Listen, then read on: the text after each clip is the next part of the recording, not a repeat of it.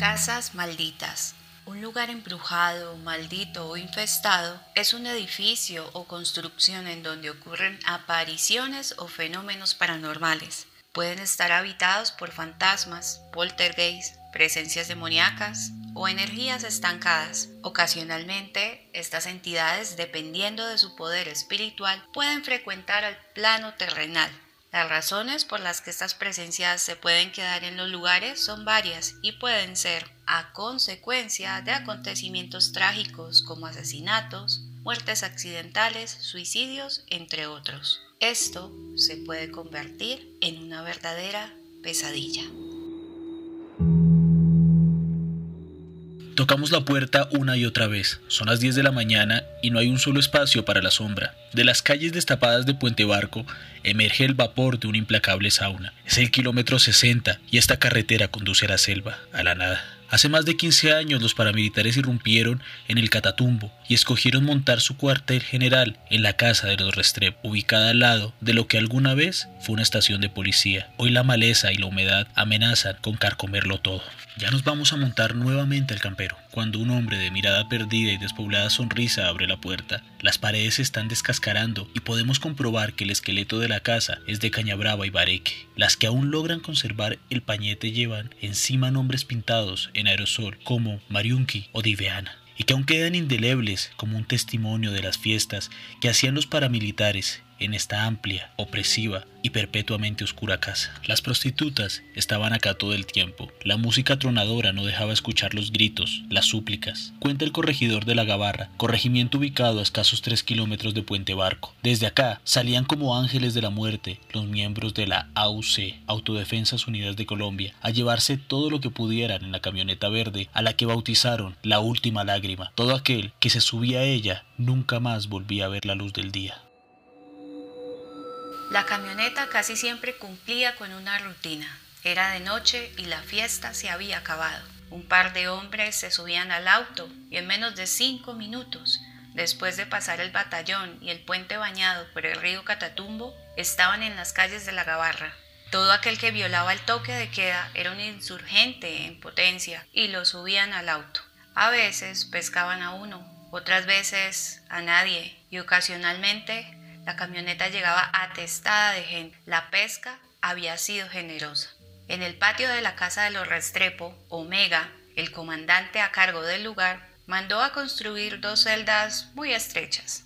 Dentro de una de ellas se ven las uñas marcadas en el concreto, mensajes escritos en la piedra en donde se deja constancia de que la esperanza es lo último que se pierde. Dios es amor o te amo mi hermosa son algunos de los mensajes que aún hoy 15 años después del terror, el tiempo no ha podido borrar. En las paredes del estrecho cuarto, en donde apilaban las personas, está el nombre del comandante Omega y en medio de él las letras de las víctimas que graban en su desesperación.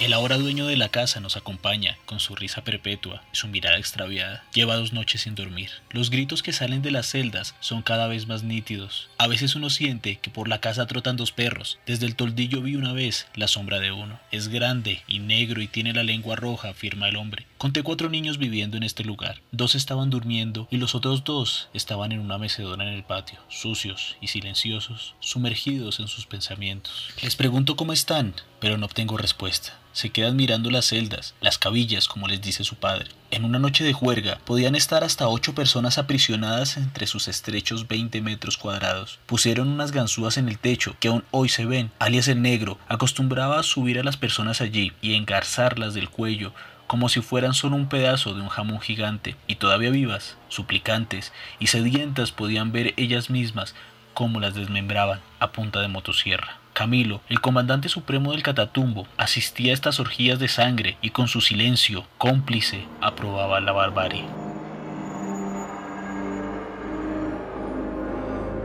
El corregidor mira el suelo del patio y dice, hmm, ¿quién sabe cuánta gente está enterrada ahí? Pero acá murieron en los cuatro años que estuvieron más de 150 personas. Como testimonio de eso quedaron las huellas que deja el tiempo, los susurros, las sombras que se mueven, el desasosiego que se siente al estar allí. El hombre nos acompaña hasta la puerta, es mediodía y su esposa sigue durmiendo.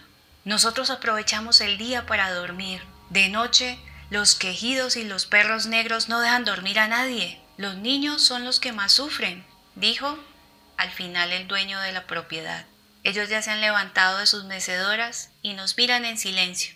Nos montamos al campero y miro la casa que alguna vez perteneció a los Restrepo. La puerta está cerrada. Las sombras ya se han vuelto a meter en esta casa.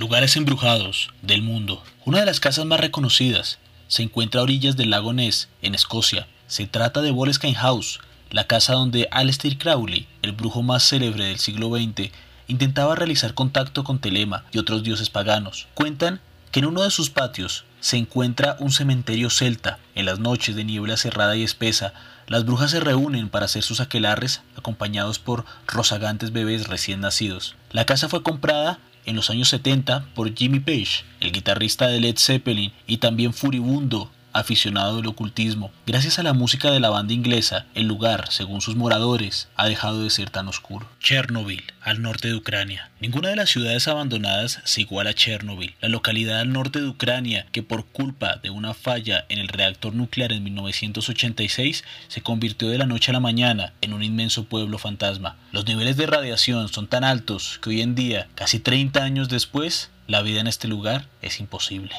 Un lugar menos célebre pero no menos inquietante es Centralia, un pequeño pueblo ubicado en Pensilvania, Estados Unidos. La explosión de una mina de carbón hace 50 años creó un incendio subterráneo que hasta el momento no se ha apagado, lo que lo ha convertido en un sitio completamente inhabitable por la elevada temperatura de su suelo.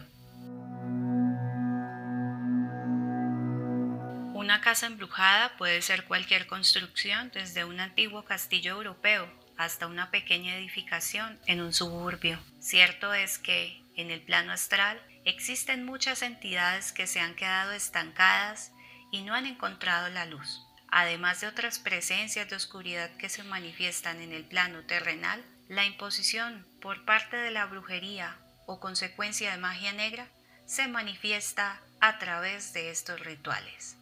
Al final, la fe será nuestra arma más fuerte. Este podcast fue escrito por Cielo Reyes, narrado por Diana Benítez y Sebastián Parra. Recuerden que pueden leer, ver y escuchar de primera mano todo nuestro contenido visitando nuestra página www.revistalático.com. Arriesgate y conoce el mundo de lo paranormal.